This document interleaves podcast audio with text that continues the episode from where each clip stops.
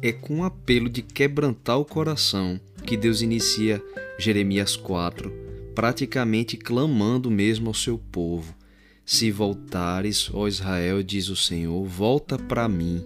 Se removeres as tuas abominações de diante de mim, não andarás mais vagueando. Olha só, Deus começa o capítulo dizendo: se você voltar, você não vai mais andar assim, como sem rumo, sem saber o que está fazendo da vida.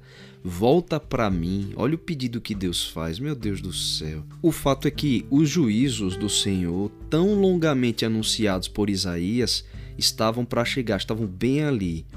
Jeremias, inclusive, ia passar por tudo isso. E agora ele está confirmando tudo aquilo que Isaías tinha predito. E a gente vê Deus continuamente clamando, insistindo para que o seu povo se arrependa.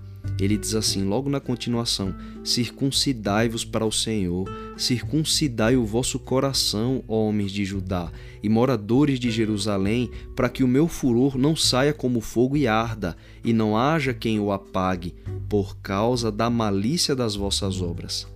A gente sabe que a circuncisão foi um sinal né, dado por Deus para Abraão quando estabeleceu uma aliança com ele, separando a descendência de Abraão para ser o seu povo peculiar na terra.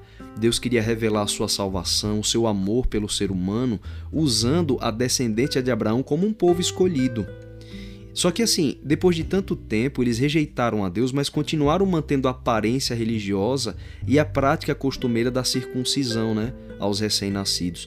Mas isso era só aparência, porque o coração era endurecido, um coração voltado inclusive para as, divindades lá de Canaã. Então Deus está pedindo: olha, o, o que eu quero não é a prática exterior, circuncida o seu coração. É isso que Deus está pedindo, né? Remove essa dureza, essa capa que impede você de me ouvir. Deus pede com carinho para o seu povo: entrega esse coração para mim antes que seja tarde demais. Agora, é importante pontuar que quando Deus fala nesse tom, né? Entrega, volta para mim. É tão bonito ver Deus apelando assim. E ele diz: Antes que seja tarde demais. Isso não é um tom de ameaça.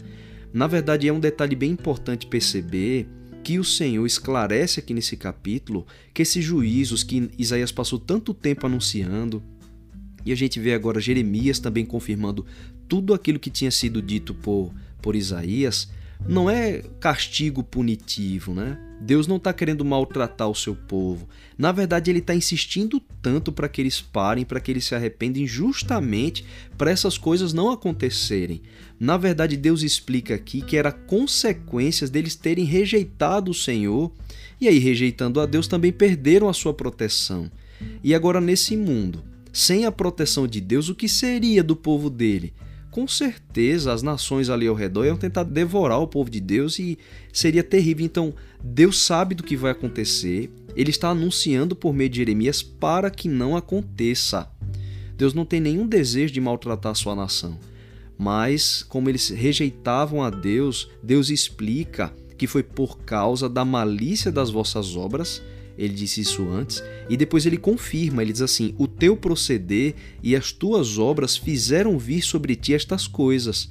Ou seja, foram as suas escolhas, mas volta para mim antes que seja tarde demais. E Jeremias, depois que ele faz esses apelos, ele passa a anunciar a futura invasão que Babilônia faria contra o povo de Deus e aqui é simbolizada por um leão, né? E essa destruição é simbolizada por ventos. Esses símbolos proféticos que a gente começa a ver aqui em Jeremias, depois vão ser muito bem aplicados pelo profeta Daniel, que por curiosidade é, teve a sua vida interrompida, né? uma parte da sua juventude, justamente quando Babilônia invadiu a cidade de Jerusalém, como Jeremias anunciou. E o próprio Daniel era contemporâneo de Jeremias, né? Então, quando Daniel ainda era garoto, ele andando ali pelas ruas de Jerusalém, pode ter ouvido muitas vezes Jeremias fazendo esse apelo, inclusive esse que a gente está lendo hoje aqui. É muito provável que Daniel tenha escutado também. Né? Então, a sua juventude foi completamente mudada e Daniel foi viver como escravo lá dentro de Babilônia. E Deus operou muito pela vida de Daniel e aí ele acabou não sofrendo tanto dos juízos de Deus. Mas isso é tema para um, um capítulo mais na frente, quando a gente for estudar o livro de Daniel em si. Agora, a gente percebe aqui a insistência de Deus para que o seu povo não sofra, mas assim, não sofra mais do que eles já tinham sofrido por causa das suas escolhas. Porque agora a rejeição de Deus tinha chegado num ponto tão grande, a rejeição do povo contra Deus, que as consequências que estavam para vir eram muito pesadas e Deus não queria esse sofrimento para eles. Assim como Deus também não quer o sofrimento para nós. E assim, algumas pessoas têm uma visão de Deus como se ele ficasse observando as nossas faltas para nos castigar, mas não é. A gente está vendo aqui Deus anunciando, pedindo justamente para que o seu povo não sofra mais. E o pedido tão carinhoso, tão terno, tão amoroso de Deus é: volta para mim, para que essas coisas não aconteçam. Volta para mim antes que seja tarde demais. Então, a verdade, pelo que a gente aprende aqui com Jeremias 4 é que a gente sofre muito pelas nossas más escolhas. Toda vez que a gente troca a presença de Deus por qualquer outra coisa, as consequências sempre nos fazem mal. Agora, existem graus e graus de rejeição, né? E à medida que o nosso coração vai mantendo-se afastado do Senhor, a gente sabe, vamos nos vamos assim rejeitando a Deus, nos aproximando mais e mais das consequências do pecado. E não é o que Deus quer para a gente, não é o que Deus queria para o seu povo. Então Jeremias fica anunciando essa futura destruição, justamente para que Deus pudesse ter compaixão do seu povo se ele se arrependesse. Essa é, essa é uma frase muito repetida aqui. É, o tom, na verdade, mais repetido nesse capítulo é Deus dizendo: Volta para mim. Se você voltar, né, eu posso te restaurar, eu posso cuidar de você. E esse apelo é para o meu, é para o seu coração também. A gente sabe que antes da volta de Jesus, esse mundo também vai passar por severos juízos. E o que Deus fez usando Jeremias na época, ele continua fazendo com essa mesma mensagem.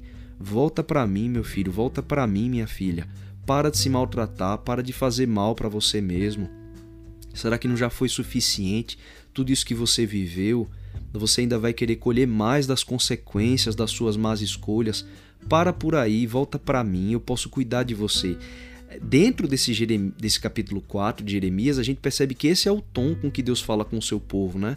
Um tom de compaixão, de amor, de misericórdia e de desejo pelo nosso bem. E eu queria fazer essa pergunta para você antes da gente terminar né, o capítulo 4 de Jeremias. Será que você consegue ouvir também o apelo de Deus hoje por meio desse capítulo para o seu coração? Deus dizendo: Volta para mim, volta para mim antes que seja tarde demais. É, se você ouve esse apelo do Senhor, volta, não demora mais não. Acho que o tempo né, que a gente já passou longe de Deus já foi muito mais do que suficiente. É hora de voltar e voltar antes que seja tarde. Esse é o apelo de Deus, antes que as consequências ruins, não é Deus querendo castigar, mas as consequências ruins das nossas escolhas acabem, acabem nos alcançando e nos machucando ainda mais.